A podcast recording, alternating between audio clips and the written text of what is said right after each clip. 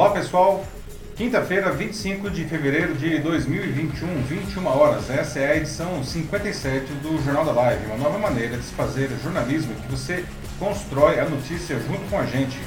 Eu sou Paulo Silvestre, consultor de mídia, cultura e transformação digital e vou conduzir a conversa aqui com todo mundo hoje. Tá? Junto comigo, como sempre, o Matheus. E aí pessoal, tudo bem? Boa noite.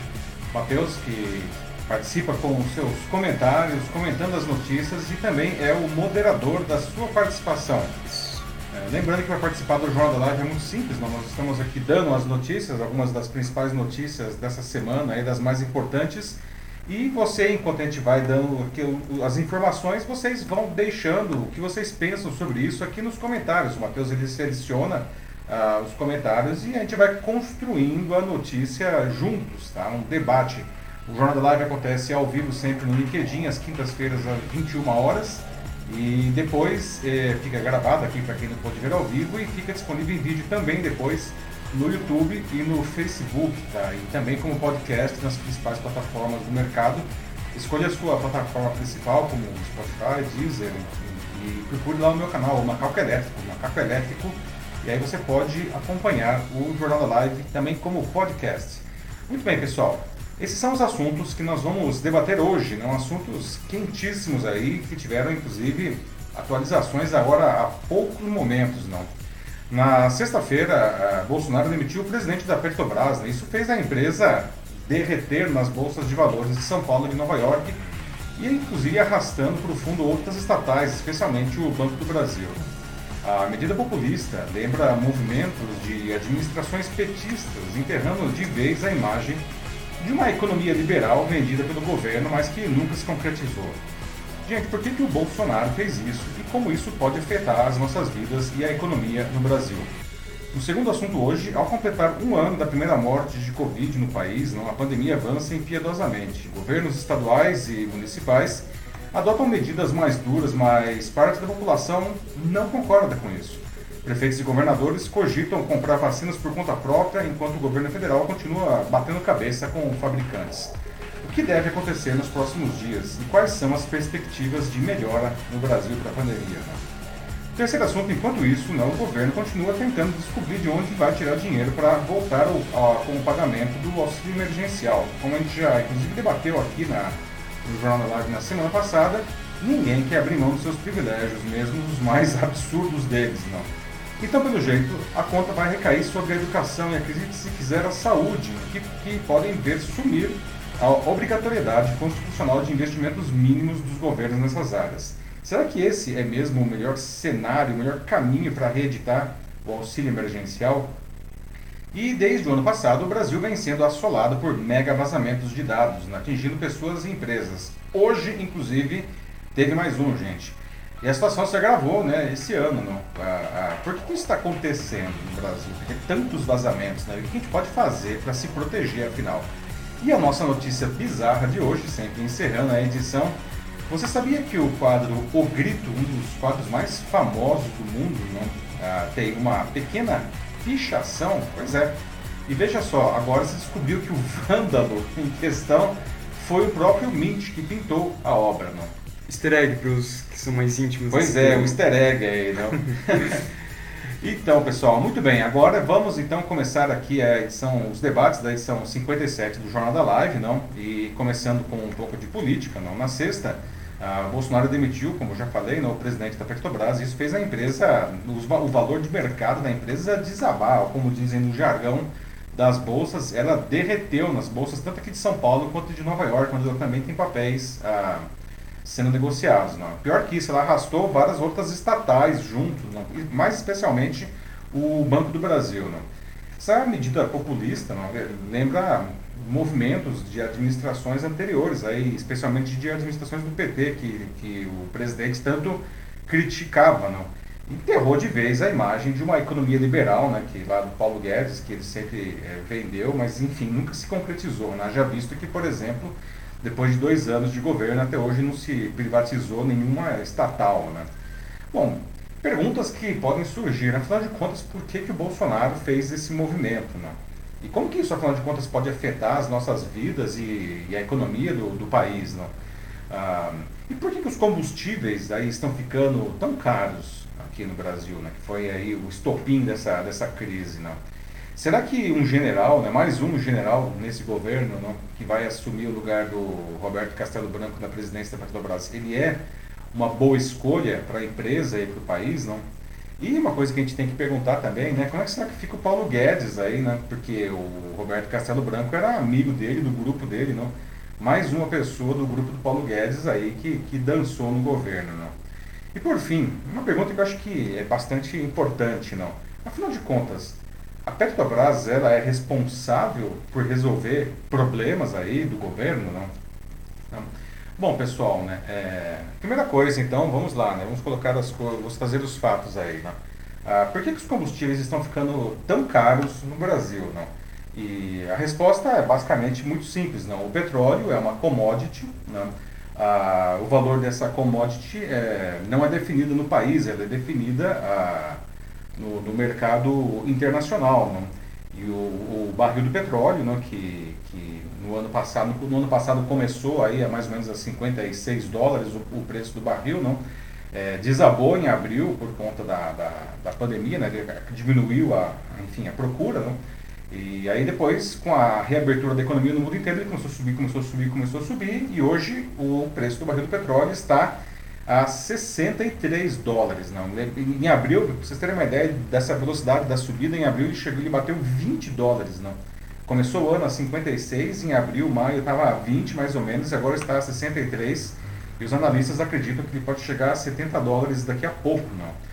Ah, e aí o que acontece é o barril, o, o, preço sobe igual no mundo inteiro, inclusive no Brasil. Né? Então logo isso daí faz com que a, a uma matéria-prima da Petrobras, que é o petróleo, aumente de preço. Para piorar a situação, é, a, a, a, esse aí é cotado em dólar, não? e como o dólar também não está dando trégua para a gente, não? aliás, o real foi a moeda que mais perdeu frente ao dólar no mundo inteiro no ano passado, não? isso também pressiona o preço da, do petróleo. Não?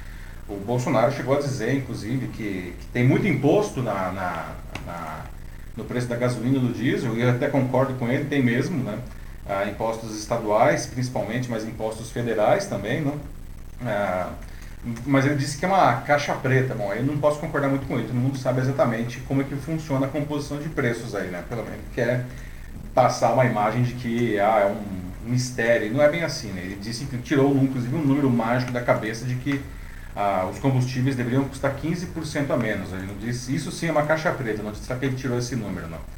Bom, e aí o, o, o, o Bolsonaro que sempre disse que, falou até a semana passada, não posso intervir, não posso intervir na Petrobras, não vou intervir, mas vou fazer alguma coisa.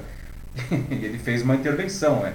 simplesmente trocou o, o presidente da, da companhia, ah, o que deixou o mercado extremamente tenso, né? porque inclusive ele nem poderia fazer isso, não, pelo menos não, não dessa maneira. Não. Por mais que seja o, o, acionista majoritário, isso teria que ser chamado o conselho da empresa. Por ser uma empresa, inclusive, é, listada na Bolsa de Valores, teria que ser emitido um documento, um fato relevante mencionando a, a troca da presidência. Não? E ele simplesmente ele fez a troca nas redes sociais, não tanto que a a CVM, né, a Comissão de Valores Imobiliários, abriu aí uma, uma investigação para verificar, enfim, se esse negócio é, pode causar danos para os acionistas, não? Ah, e aí não satisfeito ainda o Bolsonaro disse que vai ter mais, não, vai ter mais aí em outras áreas, aí o pessoal, isso fez justamente com que, por exemplo, o Banco do Brasil derretesse também, não? Mesmo porque o Bolsonaro já tentou demitir o presidente do Banco do Brasil em janeiro, não? quando ele tentou fechar agências, não? Ah, por uma medida administrativa, enfim, não vou entrar no mérito se isso é bom ou é ruim, mas ele também tentou meter o dedo no Banco do Brasil e nesse caso, particularmente, não deu certo, o presidente continua lá, mas quando o, o Bolsonaro faz uma, uma intervenção assim numa empresa estatal, né, como a Petrobras, que é a maior empresa aí do, do Brasil, não, ah, e ele já tem essa, essa, essa rusga aí com o presidente do Banco do Brasil. O Banco do Brasil derreteu também. Derreteu também a Eletrobras, não? Que depois até se recuperou um pouco. Não? Aliás, é, quanto, que, quanto que a Petrobras derreteu? Não? Vocês terem uma ideia, ela derreteu é, em dois dias alguma coisa como um valor de 100 bilhões de reais de mercado, ela perdeu em dois dias. Tudo bem, depois na terça deu uma recuperada, não? recuperou aí uns 20, 25 bilhões de dólares, mas no final das contas, né, essa, essa pequena manifestação aí do presidente fez a empresa perder 75 bilhões de reais de, de valor de mercado. Né? E os acionistas minoritários ficaram super tensos, né? Os caras estão pensando agora, nossa, vai ter então agora uma ingerência total. Tirou aí um, um presidente que é uh, um executivo da, do mercado e que, aliás, fez aí um bom trabalho, bem dizer, né, nessa, na gestão dele, para colocar um general que, ao que tudo indica, até mesmo pelo, pelo histórico do, do, do Bolsonaro, vai ser só uma pessoa lá que vai passar recibo, vai fazer o que o chefe manda. Né? Então, o que acontece aí é que está tendo uma debandada dos acionistas, a própria XP é, é, recomenda a venda das ações da Petrobras, e as outros bancos também estão recomendando a venda das ações, não seja um péssimo negócio para a empresa e para quem tem papel lá na, na, na nela. Não? Ah, bom, isso daí, no final das contas, acaba sendo ruim para o país também, né? porque a Petrobras ela é uma empresa que tem ações também listadas em Nova York, na Bolsa de Nova York, não? Ah, e isso faz, passa alguns recibos para o investidor internacional. Não? Primeiro que, enfim, é, bom, o Brasil não é um país sério, não? esse é o principal recibo que a gente passa. Não? Se você é, tem intenção de investir aqui, não é, encare isso como um investimento de alto risco, não? porque se a maior empresa do Brasil ela pode sofrer uma influência é, é estritamente política, não? Ah, isso vai afastar em, é, é, muitos investimentos do Brasil, não só na Petrobras, mas em outras empresas, porque o mercado fica instável. As pessoas acham que aqui é uma república de bananas. Né? Aliás, vale lembrar não, que um outro um governo recente que fez intervenções também na, na, na Petrobras por conta do preço do, dos combustíveis foi o governo da presidente Dilma Rousseff, que segurou é, o valor do, do, do, combustível artificialmente por muito tempo. Isso provocou prejuízos terríveis para a Petrobras. E chegou uma hora que aquele negócio não tinha mais como se sustentar e foi um, um Deus nos acude, aí veio um tarifaço. Não? Então, é, no final das contas, veja que é, essas medidas aí do presidente, não, de enfim, demitir lá o, o presidente da Petrobras, ou as medidas do Bolsonaro, quer dizer, demitindo o, o Castelo Branco, não, é, são medidas extremamente populistas. Ele quer a, a manter a base aquecida, favorecendo principalmente os caminhoneiros, que é uma base de apoio forte dele, não? É, mas são medidas que, no final das contas, acabam prejudicando o país inteiro e, que, e, a própria Petrobras. Não? Isso daí, então, a, cai por terra a, aquela história de que é, isso aqui é um governo liberal e de mercado, não, na verdade o, o, governo não tem aparentemente muita intenção aí de, de fazer isso daí, não. Uma coisa que foi muito ruim também, é que vale mencionar aí, não, o, o, Petrobras, o, Petrobras, o Bolsonaro falou algumas coisas, no mínimo, vou dizer assim, bastante deselegantes com relação ao Castelo Branco, não, é, dizendo que ele tem compromisso zero com o país, não, Criticou até o fato dele fazer home office, não vale dizer que o, o Castelo Branco ele faz parte do grupo de risco, ele estava trabalhando em casa, como todos os funcionários da, da Petrobras que, é, em, que estavam nessa situação, né? e o Bolsonaro disse que ele estava há 11 meses em casa sem trabalhar. Não? Difícil acreditar que o, o presidente de uma multinacional né? ou de uma empresa do porte da Petrobras consiga ficar 11 meses em casa sem trabalhar. E até questionou o salário do, do Castelo Branco, quer dizer, é, realmente é uma, é, são declarações extremamente populistas com o objetivo de incendiar a base, né, é, com vistas aí à eleição de, de 2022, não. É, aliás, hoje o Castelo Branco, não, ele meio que se defendeu, não, é, dizendo que sim, o, o valor da, do combustível subiu e por conta, enfim, dessas explicações que eu dei, e que por incrível que pareça, não, os valores dos combustíveis no Brasil eles estão até abaixo da média é, de, do mercado internacional. Ele fez uma comparação com 160 países e o Brasil ele não é um país que tem um, um, um combustível caro. O problema é que o nosso dólar aqui está explodindo, né? Então, para nós que pagamos em real, é, fica muito caro o combustível, mas internacionalmente o combustível do, do Brasil é, é, não é dos mais caros. Não? Falou até dessa, da questão do home office, não? que é muito deselegante, não, o que o Bolsonaro falou, não. E, enfim, ele se defendeu, né, dizendo que o home office contribuiu não só para diminuir a, a, contaminação pelo coronavírus, mas também é, contribuiu para reduzir custos e até aumentar a produtividade. Né? A gente fica pensando também que fica o Paulo Guedes nessa história. Paulo Guedes, né, o ministro que entrou no, no governo aí como super-ministro, não, lá era ele e o Sérgio Moro, eram os dois super-ministros, um para acabar com a corrupção, que já caiu faz tempo aí, Sim. agora ele está sendo destruído aí pelo pela tropa de choque do governo. Né? E outros são afetados é. diretamente pelo e, é, pois é, e o, e o, é, exatamente, né? e o, uhum. o, o, Paulo Guedes, que tirou como a pauta liberal, que foi outra grande bandeira da, da campanha do Bolsonaro, que não conseguiu fazer nada, né? E está sendo fritado aí, não é? a gente discute como é que Paulo Guedes aguenta tanta fritura, e deve ter um, deve ter um couro muito grosso no lugar da pele para aguentar isso Muita gordura. Né? muita gordura aí, né? Porque tá, o, o óleo de dendê está correndo solto ali. Né? ah, então, gente, a, a questão. E, e, por fim, não, ah, uma coisa que a gente é, é, deve dizer, deve se perguntar também, né? Será que a Petrobras, tudo bem que a Petrobras ainda é uma empresa é, cujo maior acionista é o governo federal, não? Mas será que a Petrobras ela tem obrigação, digamos assim, de resolver problemas do Brasil? Os problemas, no caso, aí seria o aumento dos combustíveis, não para agradar a base aí do, uh, do presidente junto aos caminhoneiros, não? Será que cabe à Petrobras agradar a base é, é, eleitoral, não?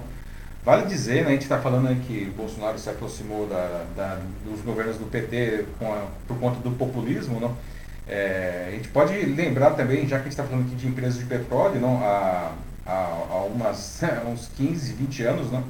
Um outro presidente bastante populista, não, também usou a empresa petrolífera do seu país para ficar bonito na foto, não. Esse presidente foi o Hugo Chávez, não, que a Venezuela é um país riquíssimo em petróleo, não, e a Petrobras deles é a PDVSA, não, uma empresa que era gigantesca, e Hugo Chávez praticamente quebrou a PDVSA, não, dilapidando, tirando dinheiro da empresa para fazer coisas populistas. Ele chegou na época, a pagar, veja só que loucura, não?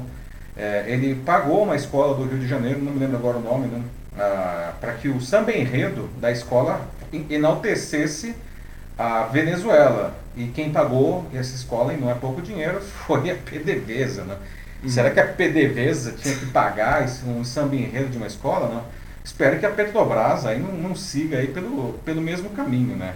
Bom, falei bastante aqui, mas é que realmente muitos elementos aí que a gente precisa trazer para a mesa para fazer agora um, um, debate equilibrado aí, construtivo. E aí, Matheus, como estamos aí? Bom, para começar aqui, né, acho é bem legal começar com essa pergunta aqui que a Eduarda Desmilari mandou, é, que é algo bom assim a gente também esclarecer aqui, né. É, ela pergunta se a gente pode explicar melhor os erros da Dilma, né, em relação à Petrobras. Então, uh, uh, Eduardo, o principal erro aí da Dilma, não, entre vários, não, foi é, segurar o preço dos combustíveis artificialmente. Não? Qual que era a motivação da Dilma naquele caso? Ela não estava querendo agradar uma, uma base, como o caso aí do, do, do Bolsonaro agora com os caminhoneiros, mas ela queria impedir que a inflação aumentasse. Né? A inflação estava sendo muito pressionada na, na no, no, governo dela. Então, é, e uma das coisas que mais é, pressiona a, a, inflação no Brasil realmente é o preço dos combustíveis, porque inclusive ele pressiona o preço do frete depois, não? Então a Dilma ela tentou segurar o, a, a inflação, segurando artificialmente a, o preço da, da gasolina e do diesel. Não? Só que esse negócio chegou uma hora que ficou completamente insustentável, não? Foi assim, estourou uma, um, veio um tarifaço, não? E aí tudo aquilo que estava represado, não? é, veio, voltou com força, sem falar que a Petrobras ela perdeu muito dinheiro nessa história, não? perdeu muito dinheiro é, é, não só com os produtos em si, não, que ela estava vendendo gasolina com prejuízo, né? mas também é, é, no, no, que se refere à, à captação do, do, do, mercado, não, na, nas bolsas de valores. Vamos lá, então. É, voltando aqui, a gente também teve já uma pequena conversa aqui nos comentários entre o Cássio Alexandre Prado, que ele disse que há um ano os preços dos combustíveis, é, né, antes da pandemia, eles estavam nos valores de hoje, mas é, pouco tempo depois ele foi respondido aqui pela Natasha Costa, que ela disse que não, que na verdade a gasolina antes, tava, é, antes da pandemia estava um real mais barato, em 4,50. É, bom, é, Cássio e Natasha, é, obrigado pela participação. É, precisamos ver aí, na verdade, é, em que estado que, que esse combustível está sendo cotado, não? porque o maior imposto é, que, se, que impacta sobre a, o preço dos combustíveis é o ICMS, que é um imposto estadual e ele varia de estado para estado. Não? Então, a, a, gasolina não tem um valor, a gasolina, o diesel, enfim, todo o, o GLP, né, que é o gás de cozinha, todos eles variam o seu preço, ah, não só por uma questão da flutuação do mercado, mas também por uma questão dos impostos estaduais. Tá? É, a gasolina, hoje, ela está mais cara é, do que ela estava no começo do ano passado, é, na média. Né? Não foi um aumento estrondoso, né? parece que cresceu muito, porque na verdade o que aconteceu é que nós tivemos aí no meio do ano uma queda vertiginosa do preço, como eu falei, o barril chegou a 20 dólares, não, e agora está a 63 dólares, não. Mas na média, a gasolina hoje ela está mais cara do que estava no começo do ano passado, sim. Bom, tem agora aqui um comentário do Joaquim Desiderio Neto, que nos acompanha aqui assiduamente, né?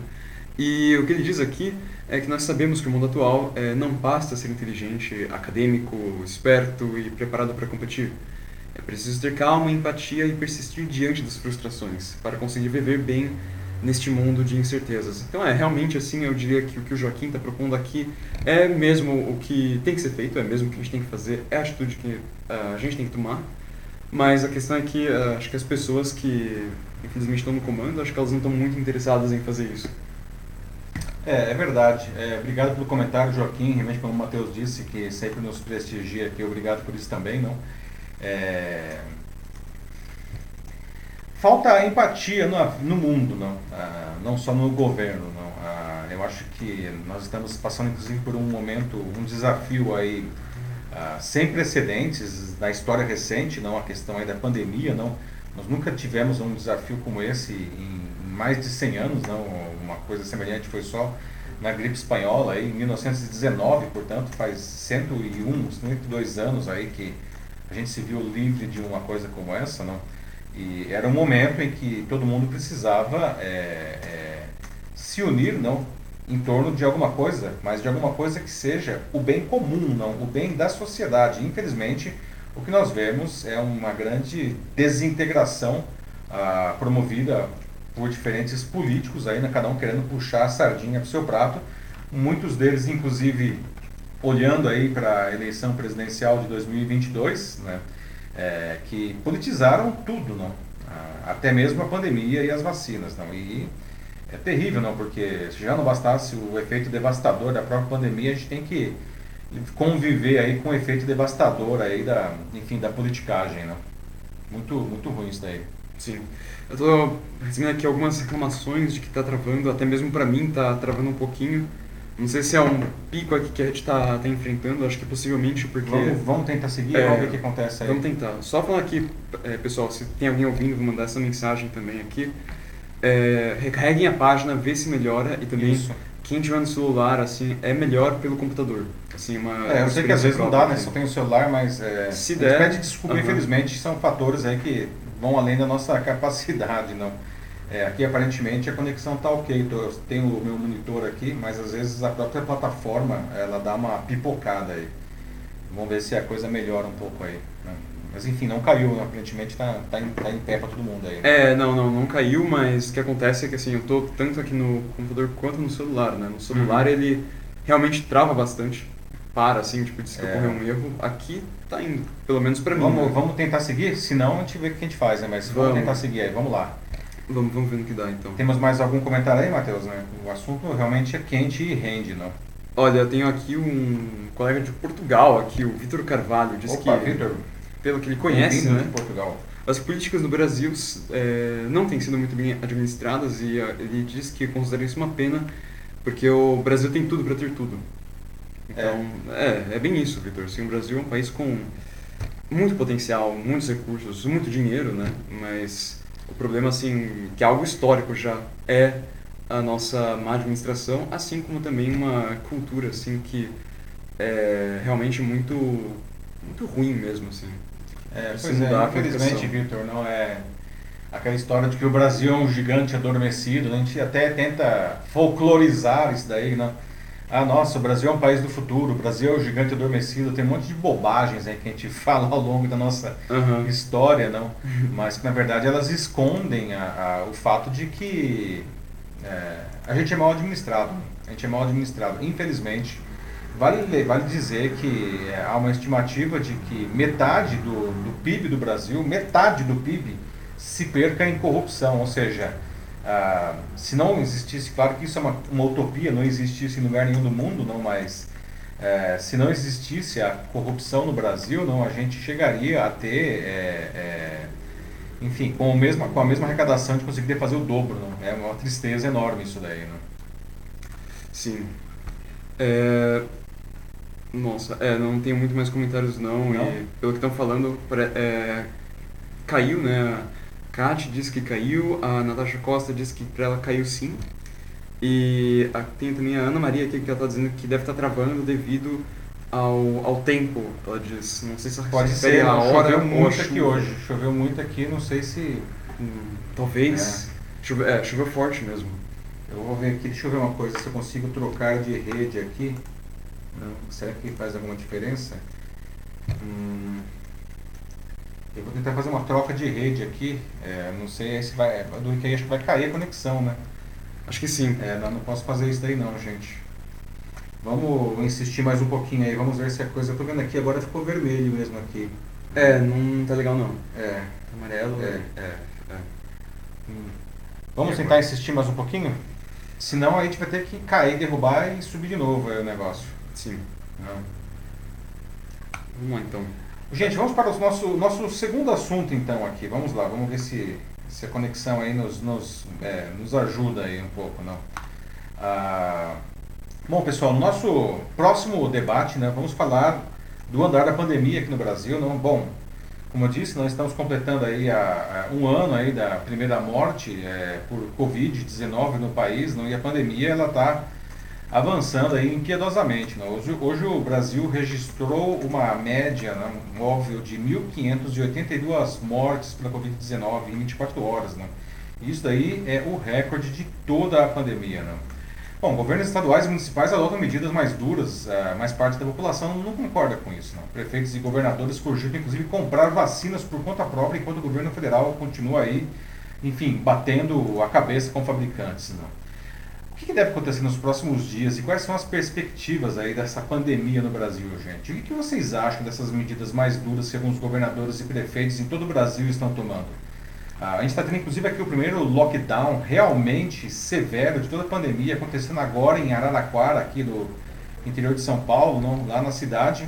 Tudo menos farmácias e hospitais está fechado e ninguém pode sair de casa em nenhum momento do dia, exceto se for para ir ou na farmácia ou no hospital. Né? Será que isso é realmente necessário? Ou por outro lado, quem sabe, será que isso ainda deveria ser expandido aí, não para mais lugares, não?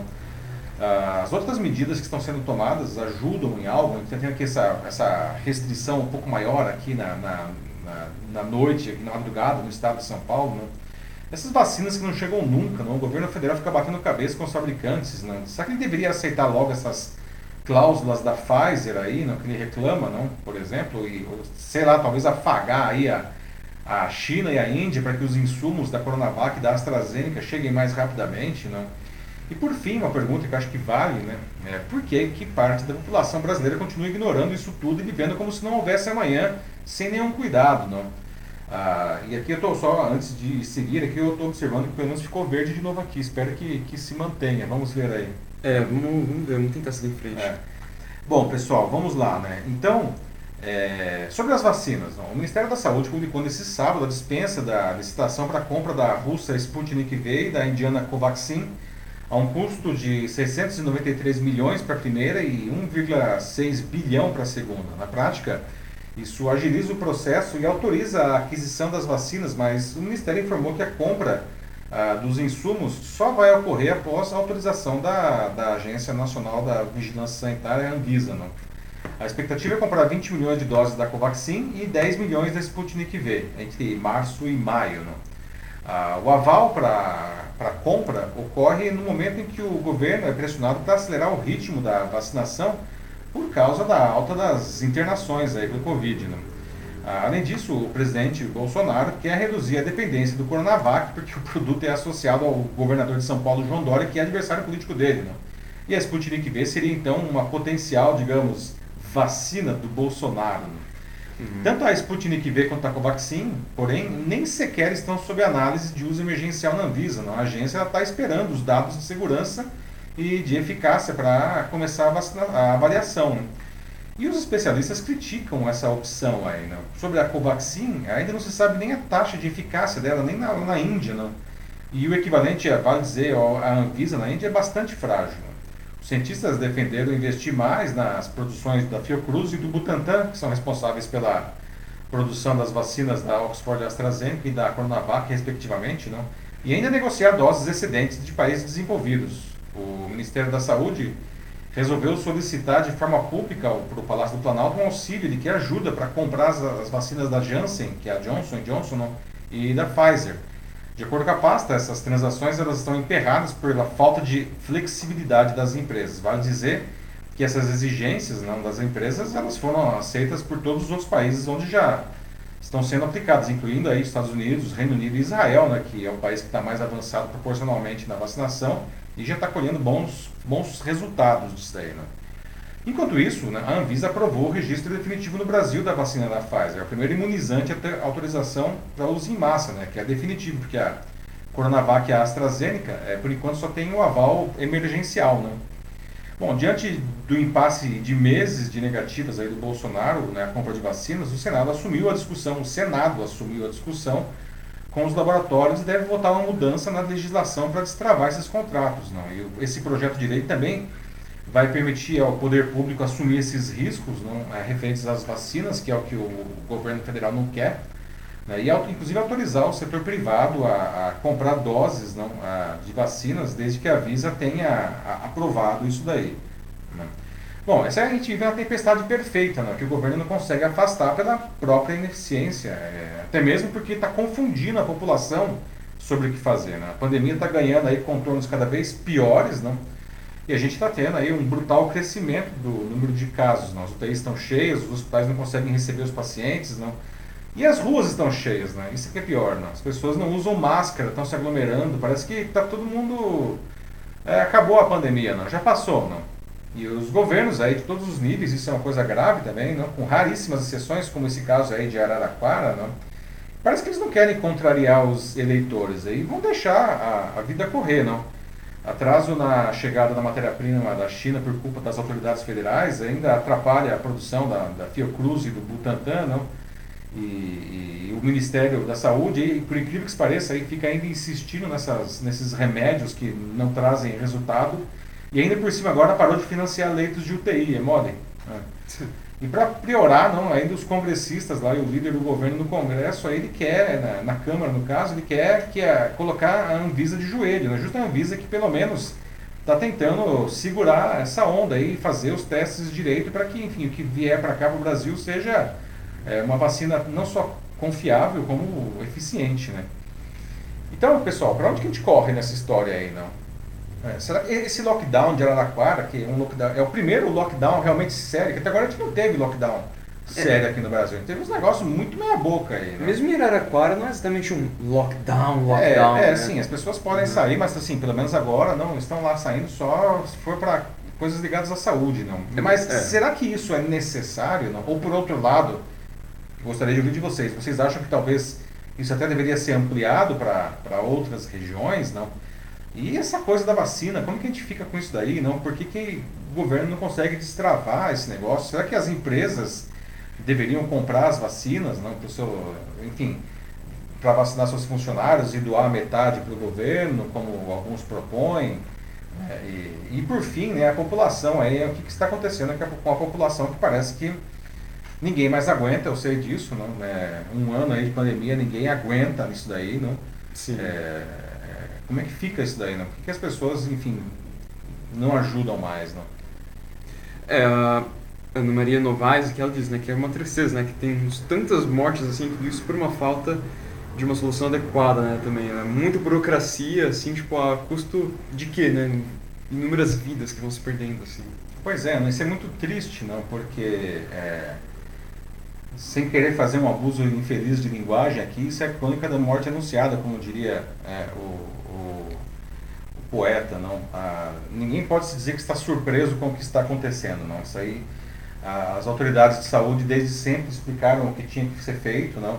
É, as vacinas estão aí sendo negociadas desde o meio do ano e o governo, enfim, sentou em cima do negócio e aparentemente não resolve o problema, não. E aí, enfim, hoje chegamos aí esse número absurdo, não, de 1.582 mortes em 24 horas, não. Pior, pior, pior média móvel desde o início da pandemia, não. A Natasha Costa aqui diz que é uma pena que as pessoas não estão respeitando nada é, lá para onde ela vive. Diz que eh, tem um risco lá também de um lockdown e é muito triste porque as crianças estão sendo entubadas.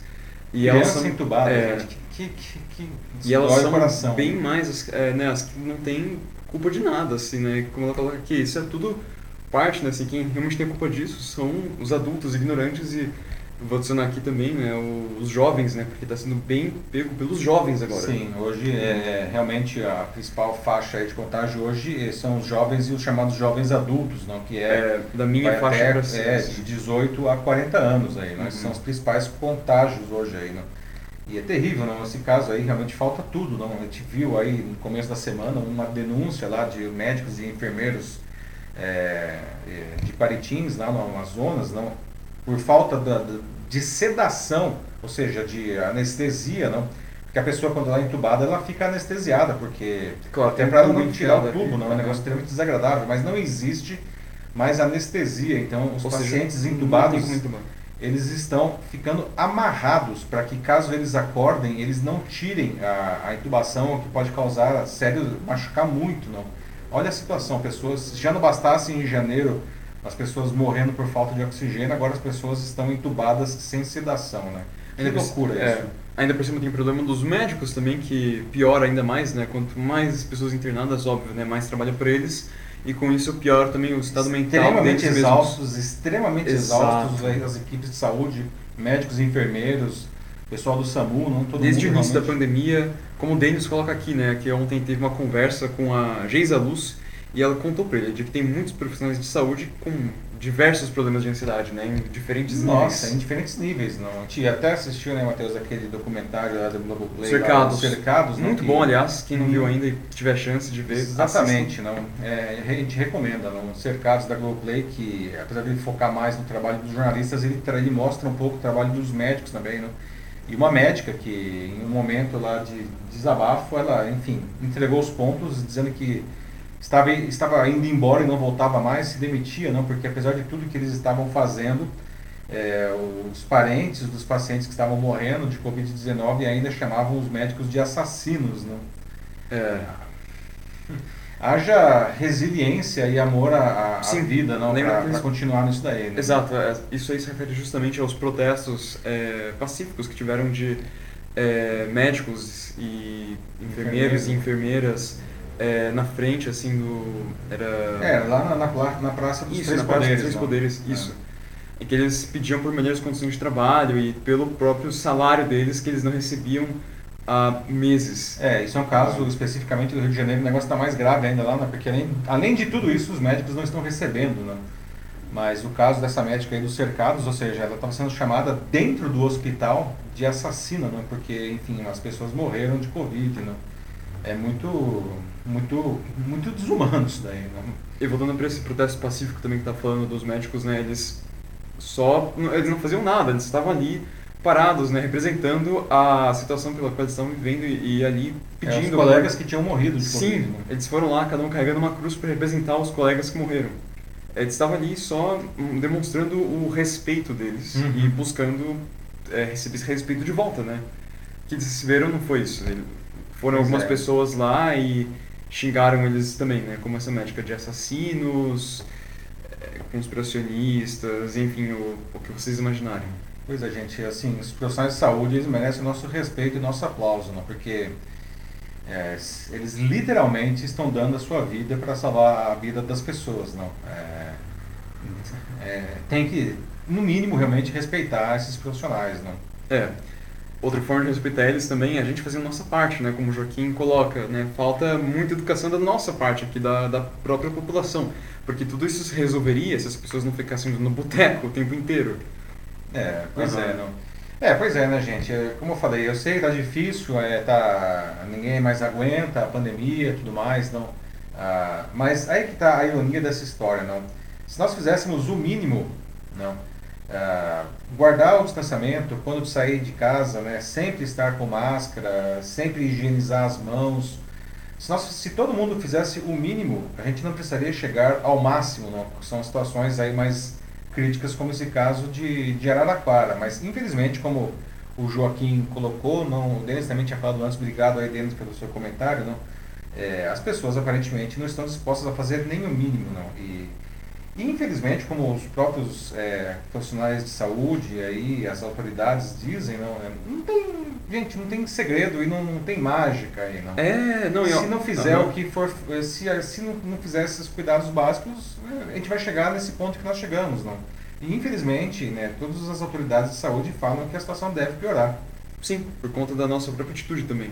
Né? Tanto a atitude não só do governo, mas a nossa. Ó, mais aqui sobre os bares, o Denis Castro volta aqui, né? Lá é, onde vivem juízes de fora, os bares eles abrem e eles não se preocupam. Eles ficam cheios, aglomera, e aí o que eles fazem? Aí os donos dos bares eles falam aí, na própria fala do Denis. Eles dizem, ah, eu pago multa e depois eu abro de novo. Esse é o nível que a gente chegou. Pois é, não. Paga multa e abre de novo. Mas e as pessoas que morreram? Abre de novo. Então, pois é. é. Aí não tem como abrir de novo, né? As pessoas morreram. É, é uma doença complicada, não? Eu acredito que todo mundo aqui conheça é, alguém, enfim, pode ter tido a infelicidade aí de ter alguém, algum amigo, algum parente que já morreu, ou pelo menos conheça alguém que teve um parente, um amigo que morreu dessa doença. Não? É uma doença que, é, até mesmo pelo processo de desinformação que a gente vive, não, muita gente acha que é só uma gripe, né? E gripe, gripe todo mundo tem toda hora, não? Todo mundo tem gripe todos os anos, não? Então vai ser só mais uma gripe, não? E muita gente, a maioria das pessoas que pega, realmente se cura, não? A questão é, é, ao contrário das gripes, existe uma porcentagem muito grande das pessoas que pega e morrem. Né? E a gente não tem a menor ideia de quem é que vai pegar e vai sobreviver, quem é que vai pegar e vai sobreviver com sequelas e quem é que vai pegar e vai morrer, não. E depois que, enfim, o mal está feito, não tem como voltar atrás. Acho que esse é o grande desafio, não, que, que nós temos, não, as pessoas entenderem que não é uma gripezinha, não, e é completamente ninguém está imune com certeza aos efeitos da, da, da, doença. Qualquer pessoa pode pegar e qualquer pessoa, infelizmente, pode morrer. Né? exato. A Natasha disse, já compartilhou aqui, disse que sim, ela conhece alguém que perdeu a vida para Covid e, assim, eu também. Hoje mesmo, é, um professor meu, que eu não vou, não vou citar o nome dele aqui, ele também, assim, falou que perdeu o irmão dele para a doença. É um negócio muito imprevisível. Pois é. Demais, assim. Bom. Bom. Vamos para o próximo assunto, Matheus? Vamos. Muito Sim. bem, pessoal. Vamos lá.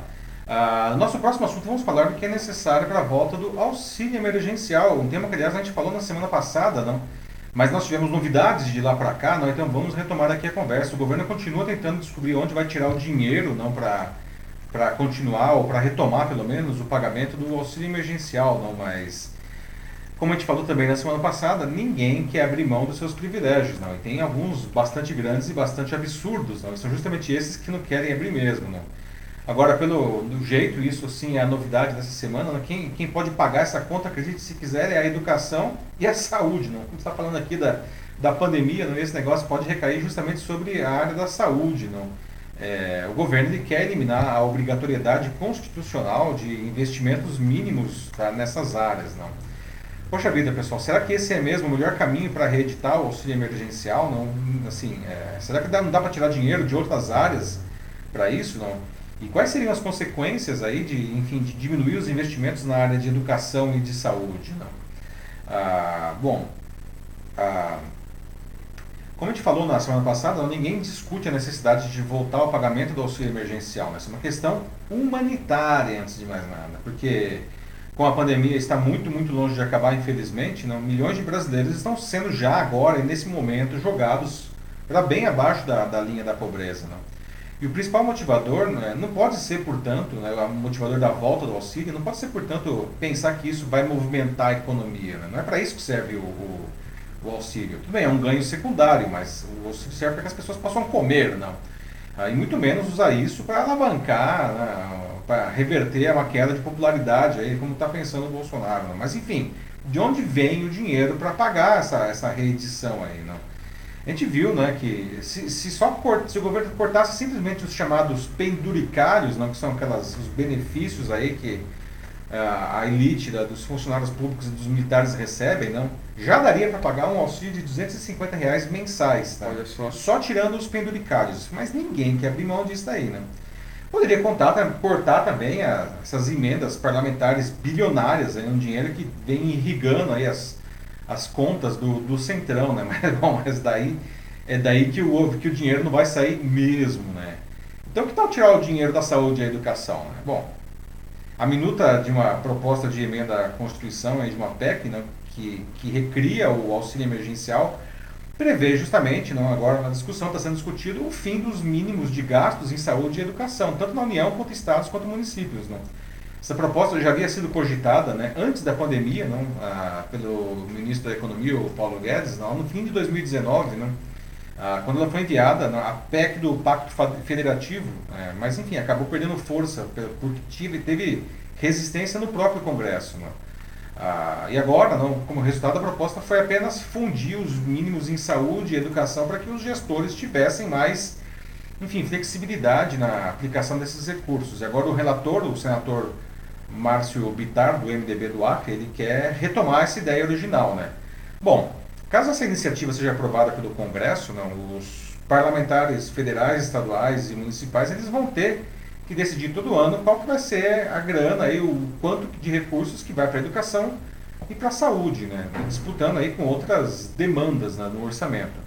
Para vocês terem uma ideia, hoje os estados e o Distrito Federal precisam destinar 12% das receitas com impostos para a saúde. Né? Os municípios têm que aplicar 15%. E na União esse percentual é, também era de 15% da receita de 2017 e aí isso vai sendo corrigido pela inflação. No caso da educação, o mínimo é de 25% das receitas com impostos para estados e municípios, e no caso da União, ou seja, o governo federal, não, o piso era de 18% em 2017, quando passou a ser atualizado também. Gente, ó, vamos colocar em perspectiva então isso aqui. Não? Desde a década de 1930, quando a Constituição passou a, prever esse, essa aplicação mínima para a educação, 1930, ok? O piso deixou de existir, ou seja, esse mínimo, ele só deixou de ser é, aplicado justamente nos momentos, nos períodos autoritários do, do, dos governos brasileiros, no Estado Novo, lá do Getúlio Vargas, não? de 37 a 46, e na ditadura militar de 67 a, a 84. Não. Já a vinculação da saúde ela foi incluída na Constituição, né, é, que já tem aí 30 anos, a Constituição de 88. Não. Isso gerou um baita de um debate. Não. Os, os, os especialistas acham que é terrível se isso acontecer. E por que, que é ruim não ter esse mínimo tanto para a educação e para a saúde? Não? Vou falar porque, afinal de contas, essas áreas são é, privilegiadas, digamos assim. Né? Bom, é, tem uma questão, veja só que ironia, não? uma justificativa econômica não, para privilegiar essas duas áreas. Não? Quando o, o, governo ele, ele privilegia a educação de uma criança, de um jovem, até de um adulto, não, é, não é um benefício só para aquela pessoa ou para a família dela, isso é um benefício para a sociedade como um todo. Não? As, as, pessoas é, mais bem informadas, elas tendem a ter empregos melhores, a serem melhores empreendedores, é, diminui, e diminui a possibilidade de, de desemprego e até mesmo de aumento da criminalidade. Né? Então, é um ganho que vai muito além da educação, mas que depende totalmente da, da educação. Né? E no caso da saúde é mais ou menos a mesma coisa, né? Porque, veja só, se alguém adoece, ou pior ainda, se alguém morre, não, ah, essa pessoa ela deixa de produzir, ela não consegue mais fazer as suas atividades normais, não? E ainda por cima vai onerar o sistema de saúde, porque ela vai ter que ir para o hospital e tudo mais, não? Ah, então isso gera custos adicionais, ela deixa de produzir e ainda gera custos adicionais aí para o país, não? Então, eu queria ouvir de vocês agora, não? o que vocês acham dessa ideia, né? De novo, né? ninguém discute a necessidade de voltar o auxílio emergencial, isso é necessário, não? Mas será que realmente tirar o dinheiro da saúde, da educação, é, é o caminho, não? Será que não dá para reformular isso? Não tem outro lugar que a gente pode tirar aí esse, esse dinheiro? E aí, Matheus, como estamos? Pois é, né? Triste demais isso, assim, a Ana Maria Novaes coloca, né? Triste demais o descaso e a falta de respeito, assim, a capacidade de lidar com, com aquilo que é inesperado, né? E mesmo assim, tipo, né, com, com a situação que a gente está, né? Que é uma situação crítica há, bom, um ano já quase. É, tem muita gente que, assim, deveria estar fazendo alguma coisa, mas não dá um braço a torcer. Uhum. E não mostra nenhum sinal de que vai fazer isso no futuro próximo. Pois é, né? Crise humanitária é aquela coisa, né? A Mariana coloca aí, puxou bem o debate. Ana né? Maria. Ana Maria, perdão, desculpa, Ana Maria. É, numa crise humanitária, todo mundo deveria colocar um pouquinho, né? Principalmente quem tem muito, né? A gente viu também na semana passada aí nos outros países, nos países desenvolvidos, os Uhum. bilionários pedindo, eles pedindo para que eles fossem, é, é, é, paguem mais impostos para ajudar a combater a pandemia, não? E, e até fizeram uma carta aí, 200 bilionários de vários países pedindo para aumentar os seus impostos, não temporariamente, enquanto durar a pandemia. Nenhum bilionário brasileiro estava nessa lista, né? Ah, e aqui a gente vê pessoas que têm privilégios que talvez eles até sejam legais do ponto de vista da legislação, né? mas às vezes são, digamos, no mínimo, bastante questionáveis. Não? Será que eles não poderiam pelo menos abrir mão um pouquinho disso daí, não, para essa situação que a gente está vivendo agora, não? Parece que não, né? Parece que não. Parece que a Parece que gorjeta né, é mais importante. É, pois é. Digamos que é uma gorjeta, né? Mas, Uhum. Olha, tem um comentário aqui do Joaquim Neto. Ele diz que, é, que não é uma gripe, né? É muito mais é, por esse imunológico do, do doente, assim, essa, essa pandemia, né? Realmente, assim, aqui falando... Acho que talvez tenha um pouco do delay, né? Mas, é, assim, é, a doença realmente ela é devastadora. De novo, assim, como a gente falou antes, né? O, como ela pode se desenvolver em cada uma diferente, assim, nunca se sabe é, o que pode acontecer. Para você, de fato, pode ser só uma gripezinha, mas para a pessoa que está do seu lado, Pode ser a fatal. morte. Pode ser fatal, é, exatamente. não. Então é é uma coisa assim, tem que tomar muito cuidado mesmo e não dá pra você se basear totalmente em- nem assim na sua experiência própria, assim, pessoal, porque não não tem como, assim, a doença ela é de verdade muito imprevisível a natureza dela. É.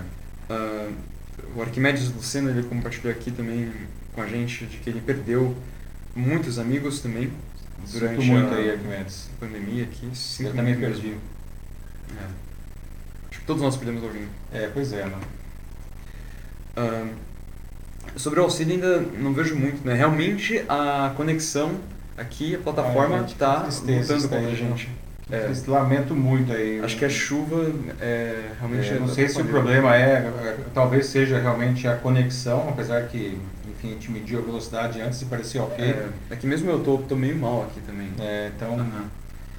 Mas enfim, é, vamos tentar aí, né, é, seguir aí, porque a gente, se a gente derrubar, aí cai a live e a gente perde aí. Às vezes fica, eu vejo que fica bom aqui e às vezes fica ruim, né? Vamos, É, é, agora- seguir aí, né? Agora tá ruim, mas É, uma hora daqui a pouco fica melhora. fica bom. aham. Enfim. Bom, vamos ver, mas é sobre o auxílio, né? é, a questão é essa mesmo, né? Tipo, que isso tem que ser mais. Tem que ser mais exposto, assim. Falar um pouco por mim aqui, já que ainda não. né, nem sei se vai ter muitos comentários aqui, mas enfim, vou dar aqui então meu, meu parecer. E acho que, sabe, tudo isso, assim, toda essa questão, né, do- dos penduricalhos, do dinheiro, assim, que vai, assim, para a Câmara dos Deputados, né, ou, enfim, para os apoiadores, assim, do governo, isso devia ser mais batido, assim, o pessoal devia mais em cima nisso, a mídia devia ir mais em cima nisso. Eu sei que eles já vão bastante, né, Uhum. inclusive, né, se eles não fossem, a gente não estaria falando disso aqui, Exatamente. exatamente Mas- Matheus. tem que tá, tem que estar indo mais, tem que ficar mais em cima, né? porque por enquanto não está sendo suficiente, porque isso tem que ser exposto e nem que seja para esfregar na cara das pessoas para ver, olha, aqui tem dinheiro, esses aqui são os caras que estão segurando o dinheiro, sabe? Te- Tem que colocar isso na cabeça das pessoas para que fique bem claro de quem é a culpa.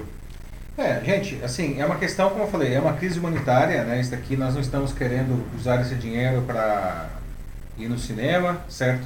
É, eu acho que precisamos aí, todo mundo ajudar da melhor maneira possível e realmente quem tem mais deveria contribuir com mais aí, né? É, que é o Denis fala, né? Deixa os deputados, os senadores sem salários durante alguns meses, né? Cadê? Denis, isso jamais vai acontecer. Eles não querem nem perder aí as suas verbas extraordinárias aí, não. Pois é, o Denis pergunta, né? Cadê a empatia, já que eles foram eleitos por nós? É, aí que tá, Denis. Ah, ah, Acho ah. que eles nunca Desculpa tiveram. risada. Lembra daquele, oh, Denis, você que gosta das referências lúdicas, não lembra daquele personagem do Chico Anísio, Justo Veríssimo? Que ele representava justamente esse político corrupto, não? Ele tinha o bordão que era eu quero que pobre se exploda, não era o, o bordão do, do, Justo Veríssimo, não. Mas ele só aparecia, ele só era amigo da, da, dos pobres durante as eleições, né? E depois ele não queria nem saber de nada, não. É, pronto, aí você tem como 99,9% da Câmara inteira representada. É, não podemos generalizar, né? Mas enfim, é, Boa parte, é, infelizmente a gente, a gente vê aí os. A gente está vendo aí não, uma coisa que até o, o, o, o meu amigo Zumar Lopes hoje sugeriu até para a gente trazer aqui para a pauta no trouxemos, a gente pode falar aqui agora, não, já que a gente trouxe esse assunto aí, né? ele sugeriu a gente discutir aqui na pauta do Jornal da Live, não, José Zumar Lopes, é, que é, essa, essa outra PEC que está chamando, já está sendo chamada de PEC da blindagem, não? que surgiu aí na esteira da, da prisão na semana passada do, do Daniel Silveira, do deputado, a gente até abriu o Jornal da Live com isso, não? E agora os deputados criaram essa PEC não? para dificultar ainda mais é, que eles sejam presos, processados, né? e aí criou-se uma queda de braço aí com é, com o Supremo, não, que era um negócio que parecia que não ia acontecer, não, eles iam, tava tendo uma política de boa vizinhança, mas essa PEC da blindagem aí é, é, seria, por exemplo, se ela já tivesse aprovada, não, o, Daniel Silveira não teria sido preso, ele continuaria tocando terror lá nas redes sociais, xingando, ameaçando, né, é, e cometendo crimes que ele efetivamente cometeu, ninguém discute que ele cometeu crimes, não, é, ele estaria livre, não teria acontecido nada com ele. Essa PEC da blindagem, é, como sugeriu o, o amigo Zulmar Lopes aí, é, é, o fim da picada, não. E, e, tem tudo a ver com isso que a gente está falando aqui agora, não. É totalmente escandaloso, totalmente. Né? Os caras são capazes de fazer qualquer coisa para se salvarem. Assim, a gente está num ponto em que, bom, já vai sempre que a gente está nesse ponto, que vindo deles, assim, é, a gente pode esperar qualquer coisa, qualquer coisa mesmo, assim. Né? Mais algum comentário aí passamos para o próximo assunto? Vamos para o próximo. Vamos para o próximo assunto então, pessoal. Vamos falar aí no nosso próximo assunto. Vamos debater sobre cibersegurança, que tivemos novidades também hoje. Uma novidade que ninguém queria ver. Vamos falar de segurança de dados, de segurança dos nossos dados. Não? Desde o ano passado o Brasil vem sendo assolado aí por mega vazamentos de dados que estão atingindo pessoas e empresas. E essa situação se agravou em 2021, né? Gente, por que, que isso está acontecendo? Não? De quem que é a culpa? Não? Como que a gente pode se proteger disso daí? É. Aliás, vocês aqui é, é, já foram vítimas de algum golpe digital ou conhecem alguém próximo que foi vítima de um golpe assim, não? Ah, o que, vocês fazem aí para tentar não ser vítima dessa, desse, dessa onda de roubos aí, não? Tem os grandes roubos como esses que a gente está vendo aí, não? Mas tem os pequenos golpes aí, golpe do WhatsApp, não, que, que também uhum. causam muita dor de cabeça. Não? Sim. É, a nossa vida é cada vez mais digital e com o distanciamento social da pandemia ficou mais digital ainda. E por um lado isso é muito bom, né? Mas multiplicou, por outro lado, exponencialmente as oportunidades para os criminosos cibernéticos. Aí, né? Veja só, em pouco mais de dois meses, os brasileiros se viram vitimados aí por três mega vazamentos de dados. Aliás, quatro hoje, né? Hoje teve mais um. Em dezembro descobriu-se aí que uma falha no Sistema Federal de Registro de Casos de Covid-19, veja, nem, nem a Covid escapou aí, não, permitiu acesso a informações de mais de 240 milhões de brasileiros vivos ou mortos. Né? Ainda no fim do ano passado, esse vazamento foi terrível, não? 223 milhões de CPFs e 40 milhões de CNPJs foram vazados com muitos dados importantes aí juntos, não? Pouco depois veio a todo o vazamento de mais de 100 milhões de contas de celulares, né, com dados aí dos celulares pessoais e corporativos. E hoje, hoje, informações e números de cartões de crédito de cerca de 12 milhões de brasileiros foram colocados à venda na internet. Cartão de crédito, gente. Então, sei lá, o nome, enfim, número, e os dados é. para fazer compras. Não? Tchau, todo o seu dinheiro. É, esses são os maiores roubos de informação da história do país e os especialistas sugerem que estão entre os top 10 do mundo. Não? E isso tudo rebaixa muito a reputação internacional do Brasil. Né? Por exemplo, para ser membro da OCDE, que é um negócio que o Brasil quer muito, não muito tempo, aliás, um país ele precisa estar de acordo com as práticas exigidas pela organização. Né? Isso inclui, entre coisas como adequação tributária, proteção de dados e privacidade. Não? A Polícia Federal e a recém-criada Autoridade Nacional de Proteção de Dados, eles estão investigando aí esses vazamentos, não, mas o, o, veja só, quem descobriu os vazamentos não foi a, a NPD nem a PF, foi uma empresa privada, não, a PSafe, não. E poxa, se uma empresa privada não é, descobriu isso, quer dizer que, enfim, as, os órgãos de inteligência do governo precisam melhorar aí, né? tem que comer mais feijão aí, porque tá ruim o negócio, não. E a própria punição, os dispositivos legais estão atrasados. A Lei Geral de Proteção de Dados aqui do Brasil, que é uma lei interessante, baseada no GDPR europeu, não? É. Ela é, quer falar Martin? Não, não, não, só concordando, porque, né, quanto, assim, é bem interessante a lei, muito necessária, mas aí, né, só para para pensar, né, Há quanto tempo isso está sendo discutido já, né? Já é, não, a, lei, a lei ela já está valendo desde setembro, né? mas, por exemplo, não, não pode aplicar multa ainda, porque a, o governo acha que as empresas elas têm que ter tempo, que vai custar caro para elas se adaptarem. Mas, gente, olha só. Não, Quanto é, tempo eles já tiveram para se adaptar? Quantos vazamentos, é, todos esses vazamentos aconteceram com a, a, a LGPD é, em vigência. Né? Então, é, com isso, não só a privacidade dos brasileiros está menos protegida, né, mas no, no mercado internacional a gente está tá ficando para trás. Não? E as empresas, não é só o governo também não que tem que cuidar disso. As empresas também são responsáveis. Elas precisam aí se esforçar mais na sua proteção e até deixando claro, mais claro aí com para a população, não? A, qual, quais são os mecanismos que ela, que ela usa para proteger os dados das pessoas. Não? E vale dizer que nós também, tá? Nós também somos responsáveis aí pela nossa proteção. Né? Desde as coisas básicas, como escolher umas umas senhas fortes aí, não. Mas até também não cair nesses golpes aí, coisas que mandam pelo WhatsApp, não ficar clicando nessas coisas, né, pessoal, né? Aquele negócio, eu vou te mandar um, um código por, pelo SMS, né, para você me contar, e aí o ladrão vai lá e toma o seu WhatsApp, não. A gente não pode ser feito de bobo tão facilmente assim, né? Então o governo precisa se esforçar, as, as empresas precisam se esforçar, e a gente também precisa se esforçar, né? Porque, pessoal, privacidade morreu, né? Pelo menos como a gente conhecia, não existe mais, né? O leite já era, derramou o leite, não. O que a gente pode fazer, aliás, não? É pra, até para proteger, para se proteger desses dados vazados. Vocês têm alguma ideia do que pode ser feito aí? E aí, como estão os debates aí, Matheus? Temos já alguma pessoa falando alguma coisa? É, veio um comentário aqui com delay do Joaquim Desiderio Neto, do último assunto, mas acho que é, vale a pena Podemos ver. Podemos resgatar, vamos lá. Sim, sim. Ele disse que, né, o, que hoje, com o Ministro da Economia, né, a princípio, né, é, o que deve ser feito? Isso aqui ele está, é, aliás, está falando aqui, é uma fala do, do Bolsonaro, que ele teve, assim, é, uma transmissão ao vivo de... que não vou colocar quando aqui, mas foi numa rede social. A princípio, né, o que deve ser feito? A partir de março, por quatro meses, é 250 reais de auxílio emergencial. Mas deveria ser 650 reais. Então é isso que está sendo disponibilizado. É, enfim, né? Tipo, de novo, né, a gente pode até resgatar o que o próprio Joaquim disse, não é questão da empatia, não. É... Foi o Denis. Ah, o Denis, desculpa. Sobre os senadores, deputados. É, pois é, né, gente? É, é, é uma crise humanitária, né? É, às vezes nós que estamos aqui assistindo a live, a gente não tem ideia do que seja passar fome, não. E quando eu digo passar fome, é passar fome mesmo, não que é o que, enfim, infelizmente a gente tem dezenas de milhões de brasileiros abaixo da linha de pobreza hoje.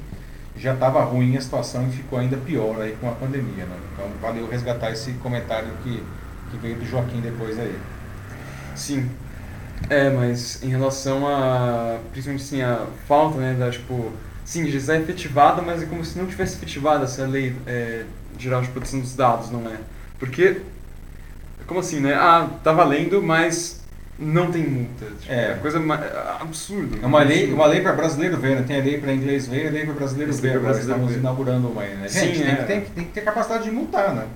A gente, é tão legal, né, o jeitinho brasileiro, né, que a gente decidiu aplicar em nós mesmos agora. A gente tá enganando nós mesmos também.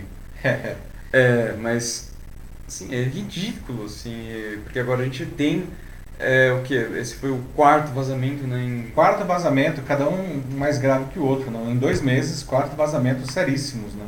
Olha, eu até arriscaria dizer que pode ser o mesmo grupo, pode ser tudo orquestrado pelo mesmo grupo de pessoas e nada está sendo feito, nada, assim, não, não sabem nem nem como começar, a gente nem sabe né, de onde, assim, quem foi, qual foi a empresa que foi atacada exatamente, né, como é, aquele outro caso que aconteceu já faz Foi, foi em janeiro, né? Da, que dizem Qual? que foi a Serasa. Ah, é, no caso dos 230 milhões de CPFs, né, existe uma suspeita não confirmada, né, de que é, os dados teriam sido vazados da Serasa, né, e, mas a Serasa está se defendendo, né, enfim, está sendo investigado, né.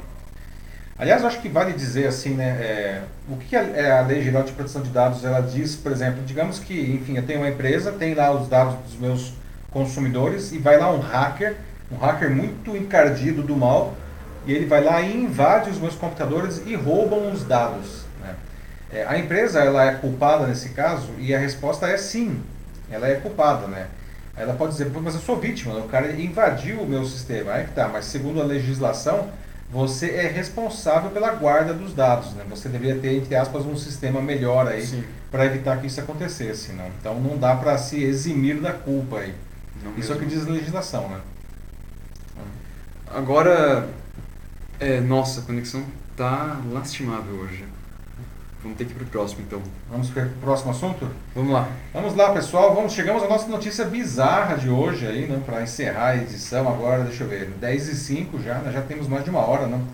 Bom, você provavelmente já viu uma foto do quadro O Grito, né, a obra mais famosa do Edvard Munch, né, pintor norueguês, considerado um dos precursores do impressionismo e do expressionismo alemão. Né? Pouca gente sabe, mas o artista pintou quatro versões dessa obra. Né? E uma delas tinha uma pequena pichação feita a lápis. Né? Desde então, muita gente pergunta quem teria feito esse vandalismo né, e por quê. E agora descobriram que foi o próprio Mint que fez isso daí. Né? Mas continua a pergunta, né? por que, que ele fez isso? Né? Bom, é, é, você conhece o, o grito, né? talvez tenha até usado. Deixa eu carregar aqui, olha só, esse daqui é o grito, o quadro famoso, né? o grito. Né? Talvez tenha até usado isso aí para criar algum meme já. Né? Aí, gente, se você fosse um artista famoso como o Mint, né? você faria aí uma pichação na sua obra, deixaria um recado nela. Né? Mas mesmo que não seja, sei lá, você já deixou algum segredo para ser descoberto por, em algum trabalho seu, quem sabe um relatório, até não Talvez quisesse deixar uma mensagem para a posteridade, não? talvez estiver. Será que o, o, o, o Mint estava antecipando um conceito que chama easter egg, não? o ovo de Páscoa aí, não? que são segredos que os autores colocam nos filmes, nos livros, quadrinhos, até em programa de computador. Aliás, isso começou é, primeiro em programa de computador. Não? Bom, é, quando o, o, o, grito foi exibido pela primeira vez em público, não, é, ele recebeu muitas críticas, não, ah, e muita gente achava que o Mint estava louco, não, como que o cara pinta um, um quadro tão horroroso desse, não? Mas tem, é, é, tem que o Mint ele era um pioneiro do expressionismo, não? ele estava inclusive obcecado na época com uma angústia, não? porque ele tinha, tinha uma morte prematura de alguns entes queridos, inclusive da, da mãe e da, da irmã dele. Não. Tanto que em 1908 o Mitchell foi internado é, em um hospital é, psiquiátrico. Não. Ah, mas, ah, enfim, e aí o que acontece? Não? Ah, essa versão aí que vocês estão vendo, né, e, que é a que tem a tal da pichação, que eu vou mostrar logo na sequência, que ela foi roubada em 1994, não? E, mas foi encontrada alguns meses depois. A pichação é essa daqui, que não sei se vai dar para ver, eu tentei até uh, melhorar aqui a, o contraste. Aqui, enfim, é uma pichação feita com lápis né, em cima de, uma, de um quadro super, é, enfim, colorido, não. Uhum. Mas é uma, tem uma frase, e essa frase diz o seguinte: só poderia ter sido pintado por um louco escrito em norueguês, né? Medonho. Pois é, né? Escrito com lápis no canto esquerdo da parte superior da tela, não. É, e aí não, a principal teoria até agora sugeria que essa pichação teria sido um espectador indignado na época com a obra, não? que representa essa figura meio fantasmagórica, não? Né? E agora o Museu Nacional da Noruega concluiu que a pichação não é, foi o próprio Edvard Munch que, que, que fez, aí eles fizeram um exame de demografia infravermelha, não? E até pela, pela letra, enfim, eles concluíram que, que não, é, não foi uma coisa que foi feita depois, não, isso foi feito durante a, a confecção aí da, do quadro. Não foi o Mint que, que pichou a, a, a, sua, a sua obra. Não. Os pesquisadores, inclusive, eles acham que é, o fato de ele estar recebendo tantas críticas de gente falando que ele estava maluco, não, fez com que ele tivesse, enfim, pichado o próprio quadro, não. Como uma forma de protesto. É, um protesto aí, não sei, é, será que eu sou louco mesmo, tá vendo aqui, ó, pintei, só um louco poderia ter, ter pintado esse, esse quadro aqui, não. Ah, que é um negócio engraçado, né? lembrando, é uma das obras mais importantes e mais valiosas do mundo. Né? Sim. Alguém faria isso com, com algum trabalho seu? Ou talvez alguém faça? Vocês gostam de deixar esses segredos aí, os easter eggs? Não? Vocês conhecem easter eggs famosos aí? Ah, nossa, eu tenho lá no, no meu quarto, eu tenho uma, é, uma imagem do, do grito, né? O quadro não, né? Mas eu tenho, tipo, assim, uma impressão bem mal feita dele lá, tenho no meu mural, assim, pra deixar mais bonitinho, né? Porque, ah, não Que sei. lindo o mural, né? Só com um quadro que as pessoas acham que era um louco que pintou, não? É, eu não sei, eu acho temático, eu acho Tá bem, certo, tá certo. É bem legal. É justo. Nossa, eu não sei, acho que é engraçado colocar alguma coisa assim, né? Ainda mais se é algo do tipo, né? Como que o Mint fez, que é só pra ser encontrada muitos anos depois e ainda uma coisa como, né? Somente um louco poderia ter feito isso, assim, um negócio até meio, meio, meio medonho, né? Pense, se encontra isso depois de tanto tempo num quadro que já é, assim, dependendo do seu ponto de vista, é um negócio meio perturbador, assim. Perturbador é uma boa palavra, né? É. Não, e aí todo mundo fica pensando, nossa, quem, será- quem será que fez isso? Quem será, por que, que a pessoa fez isso? Vandalizaram o quadro do Mint, e aí depois descobrem que foi o próprio Mint que se auto-vandalizou aí, não? Mas é engraçado que ele colocou isso, né? E ainda mais é, quando você pensa no, no contexto em que ele fez esse quadro, né? Como você disse aqui, né? Foi logo depois que ele perdeu, assim, a, a mãe, A mãe e a irmã, né? assim, pra uma morte, assim, que hum, é Morte muito prematura, né? assim, muito cedo. Tava, não tava legal ele, né? É, e tem, assim, uma frase que eu não sei de quem é, assim, mas é algo que eu vejo jogado, assim, tipo, aqui e ali, já é quase um jargão. Assim, não um jargão, né, mas é, um, é uma frase, assim, meio, meio clichê, assim, mas é, é legalzinho, assim. Que, que a, a arte, toda arte nasce da dor. E no- nesse caso, assim, eu acho que você aplica perfeitamente. Perfeitamente, né? E, e pelo jeito estava doendo muito, né? Sim.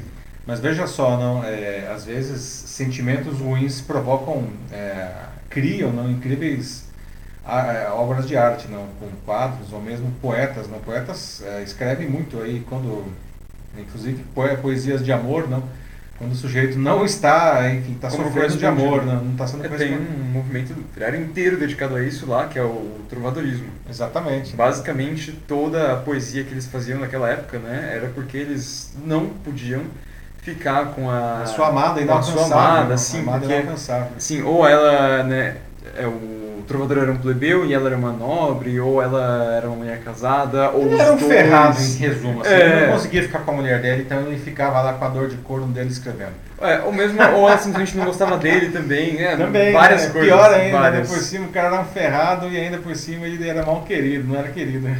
Vários tipos de dor, né, até, né, o Tim Maia tem, tem aquela Ah, frase, né? famosa, né? se- Aham. se referindo ao Ed Mota, né? que é sobrinho dele, né? No começo da carreira do Ed Mota, né? O Tim Maia ele falou que ele estava fazendo uma brincadeira, dizendo que o, Tim, que o Ed Mota não era, não era ainda um bom compositor porque ele não era corno. E para ser bom compositor tinha que ser corno, não. né? Esse, Sim. palavras de Tim Maia sobre o Ed Mota, não. É, e pensa, e faz sentido, né? Porque a música é arte e ser coordenado é uma coisa que dói, né? Porque chifres assim, né? Putz. Raspando, né? Bom, a gente tem aí, né, ultimamente aí algumas é, dos sertanejos aí, não, que são aí a sofrência brava, né, todo mundo arrastando o chifre no chão aí, né? Olha É. só o delay aqui. O Denis, ele acabou, acabou de chegar um comentário dele aqui. É, e ele tá falando ainda do, dos vazamentos. Puxa vida, gente, É. que, que sinto muito mesmo aí. Agora tá até verdinho aqui o indicador, parece que supostamente estaria bom, então É, até se foi uma, Uhum. se é a plataforma que bagunçou a gente ou se é a conexão. é engraçado, né? Ficou verdinho aí e é justo agora, assim, que você falou que os comentários estão. É, mas é uma, é uma aqui. fila, não. Então, mas, É, enfim, quais são os comentários? é. Vamos res- resgatar os comentários aí. Vamos, claro. O Denis falando né, de que esses vazamentos, né, fez ele lembrar bastante do Duro de Matar 3 a queima total. Estão nos queimando, é literalmente isso. Denis e seus comentários lúdicos sempre aí, muito bom, né? Duro de matar três, não. E o Joaquim ele fala, né, ah, é, só no Brasil, né? É, não, não se investe muito mais em segurança digital, pois não existe proteções esses mecanismos de senhas fortes que não resolve mais, né? Assim, só, ah, só coloca né, uma letra maiúscula, um caractere especial e uns números, né? Não, não, isso não funciona. É, isso quando não é, lá, o pessoal ainda insiste em colocar um, 2, 3, 4, 5, 6, é, data de aniversário, né? Ou mesmo a senha para tudo também. Mesmo a senha para tudo, né? Ou seja, descobre um, descobriu todos, não? é, é fácil também pro hacker desse jeito. Pois é, a gente não pode dar mole, pessoal, não pode dar mole, não, não pode mesmo, né? Só, ter só uma, o antivírus é uma, é sine qua non, né? Mas não dá para confiar que o antivírus vai salvar é, sua vida, o antivírus e o firewall. Não, e é sempre assim, as coisas que você tem, é sempre bom você dar, entrar assim, de tempos em tempos para ver, né? Se por acaso, né, você entra numa rede, sua que você tem, ver se não tem alguma postagem estranha que você, é, né, você olha e fala, não, não, não postei isso, né? Porque comigo já, já aconteceu isso, assim, já aconteceu de eu entrar em algumas coisas minhas e falam, ah, o último acesso foi nesse número X aqui, lá no meio do, do Tocantins, assim, tipo, é, não. Ou, ou, ou, é, é, Pois é. E aí, cara, assim, na hora, tipo, já desconecta esse número, né? Não, não fui eu, muda Gente, assim. É, aliás, uma coisa que é importante falar agora, inclusive todos esses vazamentos, agora vazamento de cartão de crédito ainda, fiquem de olho em transações esquisitas em qualquer coisa que vocês tenham. Uhum. Conta do banco, cartão de crédito, enfim, conexões aí no seu Gmail. E, fique esperto, veja se tem alguma coisa fora do normal aí, acione aí a empresa, desconecte remotamente, enfim, é, não dá para dar mole. É, resgatando aí é, os delays aí, desculpa pessoal, a confusão mesmo. Né, mas... Denis fala aqui que cinema alemão, né? fantástico, assim. É, tô. Hum, cinema alemão, né? É, nossa, eu até já me perdi, né? Hum, não sei em que momento ele poderia ter falado. Realmente tá. Ah, mas pode pensar no Nosferatu aí, né? Ah, sim. Nosferatu, sim. uma obra aí do cinema alemão aí do começo do século XX, não, que bebe da, da mesma que bebe da mesma fonte aí, né? Ah, não, claro, me referia assim a, nossa, que momento será que o Denis ele soltou esse comentário, né? Qual será que era o contexto? Ah, não, por causa do, do Mint, né? Que ele era o pioneiro aí do expressionismo, do impressionismo e do expressionismo alemão. Né? Ah, ah, claro. ah. é. A Natasha Costa riu, a gente disse alguma coisa que ela achou engraçado em algum momento perdido aí no passado. Risadas com delay são bem-vindas, Natasha. Continue rindo, sempre ri, ele já dizia o Bozo. O Bozo, quando eu falo Bozo, é o Bozo mesmo, lá tá o palhaço. Isso, não o. não, é, o outro, não o outro palhaço. Não o outro Bozo, é. Ai, ai. Bom, mas. É, acho que, acho que é isso aí. O horário também já. 10 e 16 deu. agora. Uhum. Pessoal, é, lamento aí, infelizmente, né? A, a, essa questão da, da conexão aí. Hum, vamos torcer aí semana que vem ver se esse negócio não acontece, né? Fazia tempo Sim. que eu tinha problemas de conexão. Hoje realmente choveu muito. Foi um dia particularmente Aqui em São Paulo, não sei se entrou água aí no, na fibra ótica, mas espero que semana que vem essa situação esteja resolvida, não. É, a gente consiga ter uma conversa melhor aí sem esses delays, né? Lembrando que é, é isso aqui é gravado localmente aqui no computador e eu vou subir de novo depois no YouTube e no Facebook. Acredito que lá não, é, é não vai ter problemas de delay aí, mano, porque vai subir o arquivo inteiro, mano. Ah, mas desculpe, tá? É, realmente não é um negócio que a gente gostaria, mas a gente depende aí da, das plataformas aí que a gente usa, do próprio LinkedIn, no caso, não, que faz o ao vivo e da conexão é, da Vivo, né? Do ao vivo e da Vivo, né? Enfim. E deve ter entrado água na, na fibra ótica. Mas semana que vem, enfim, estaremos aí de volta. Espero que com uma conexão melhor e é, obrigado aí pela participação e com galhardia de todos aí que ficaram, e obrigado pelos comentários. Infelizmente a gente às vezes não consegue ler todos, mas depois eu leio e curto todos aí, faço questão absoluta sempre. Não. Se você estiver uhum. lendo aí, a, vendo a gravação, pode deixar seus comentários aí que eu vou ler também, né? E semana que vem a gente, a gente tá, tá de novo aí. Matos, você quer falar alguma coisa? É, não, só também agradecer aqui aos sete ou oito valentes aqui que, que nos acompanharam final, até o fim. Obrigado. Uhum. Seja lá quem vocês forem aqui, né? Nem consigo saber quantos comentários estão com delay, né? Porque a pessoa já pode ter saído, mas quem está aí assistindo ainda, né? Esse set aí, ó, valeu. Vocês são fera e é isso aí. e, é, assim, mas também, né, gente? É, depois a gente responde, como aqui o Paulo acabou de falar. E depois, né, assim, Spotify, aqui também na, na conta, também vai vai estar disponível e vai ser uma edição no YouTube e no Facebook com vídeo e nas Isso. plataformas diferentes aí com podcast. É, vai ser realmente uma edição assim, acho que essa que a mais vista depois é, isso é verdade. Do, do tempo. Mas é isso aí, gente. É, desculpa mais uma vez. E obrigado mesmo assim. Obrigado pelo apoio, como sempre. E a gente tem a agradecer. É isso aí, pessoal. Muito obrigado aí, excelente sexta-feira, bom fim de semana para todos e na quinta-feira que vem nós estamos de volta aí na, aqui no Jornal da Live a partir das 21 horas no LinkedIn com conexão boa, se Deus quiser. Um abraço para todos vocês se Deus quiser mesmo. e até lá. Tchau, tchau, gente. Até a próxima. Boa noite. Se cuidem.